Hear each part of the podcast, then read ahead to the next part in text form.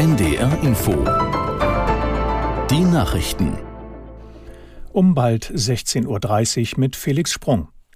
Ein zweiter Konvoi mit Hilfslieferungen hat den Gazastreifen erreicht. 17 Lkw hatten zuvor den Grenzübergang Rafah passiert. Aus Tel Aviv Björn Dake. Es ist der zweite Hilfskonvoi aus Ägypten für die Menschen im Gazastreifen. Um sie zu versorgen, wäre nach Ansicht der Vereinten Nationen mindestens 100 Lastwagen am Tag nötig. Treibstoff darf weiter nicht in den Gazastreifen, obwohl der dringend nötig wäre für die Stromgeneratoren in den Krankenhäusern oder für die Wasseraufbereitung.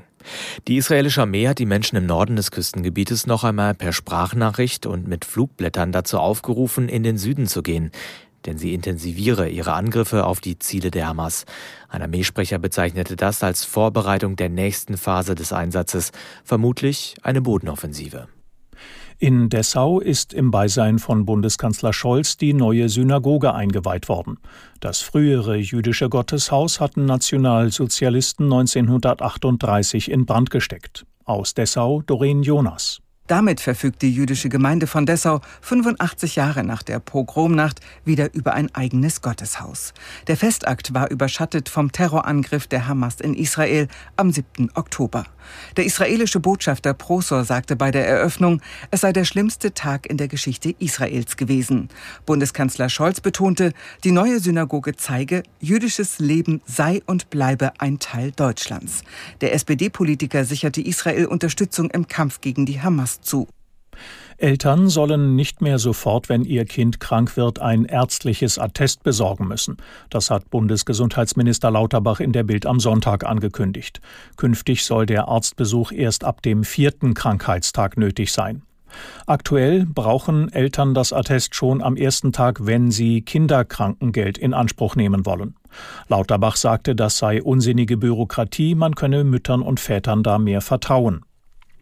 Im Iran sind zwei preisgekrönte Journalistinnen im Zusammenhang mit den landesweiten Protesten im Herbst 2022 zu langen Haftstrafen verurteilt worden. Ein Gericht in Teheran verhängte für Nilufar Hamedi sieben Jahre Gefängnis und für Elahe Mohammadi sechs Jahre. Beide Journalistinnen wurden der Zusammenarbeit mit den USA beschuldigt und wegen Verstößen gegen die nationale Sicherheit verurteilt. Die beiden Journalistinnen waren im Herbst 2022 unter den ersten, die über den Tod der iranischen Kurdin Mahsa Amini berichteten. Argentinien wählt heute ein neues Parlament und einen neuen Präsidenten. Gut 35 Millionen Menschen können darüber entscheiden, wer Präsident Fernandes nachfolgt, der nicht mehr antritt. Aus Rio de Janeiro Anne Herberg. Derzeit aussichtsreichster Kandidat für das Amt des Präsidenten ist der 52-jährige libertäre Populist Javier Milei. Der Ökonom ist Bewunderer von Ex-US-Präsident Donald Trump und hat angekündigt, mit der, Zitat, parasitären Politikerkaste aufräumen zu wollen. So will Milei den US-Dollar als gesetzliches Zahlungsmittel einführen sowie die Sozialausgaben kürzen. Millets Herausforderer sind der amtierende Wirtschaftsminister Sergio Massa, der für das mittellinks gerichtete Regierungslager antritt, und die ehemalige Sicherheitsministerin Patricia Bullrich, die das rechte Oppositionslager vertritt.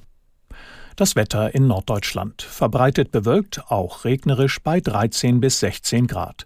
In der Nacht überwiegend trocken, gebietsweise etwas Regen, Tiefstwerte 11 bis 5 Grad. Morgen mal Sonne, mal Wolken, vereinzelt etwas Regen, 13 bis 15 Grad. Am Dienstag wechselhaft 12 bis 16 Grad, am Mittwoch verbreitet Schauer 11 bis 14 Grad. Das waren die Nachrichten.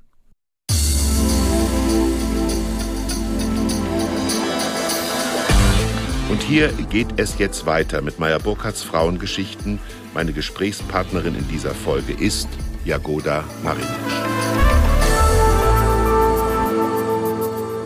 Geht es Ihnen in solchen Momenten vielleicht so, dass Sie in New York stehen und ich stelle mir vor, Paul Auster geht dann nach rechts und Sie gehen nach links und Sie wissen, das war jetzt die Begegnung und dass genau in so einem Moment Sie mal zurückdenken an Ihre ersten Jahre, Lebensjahre in Weiblingen, wo sie groß geworden sind und sich dann manchmal kneifen und sagen, Jagoda,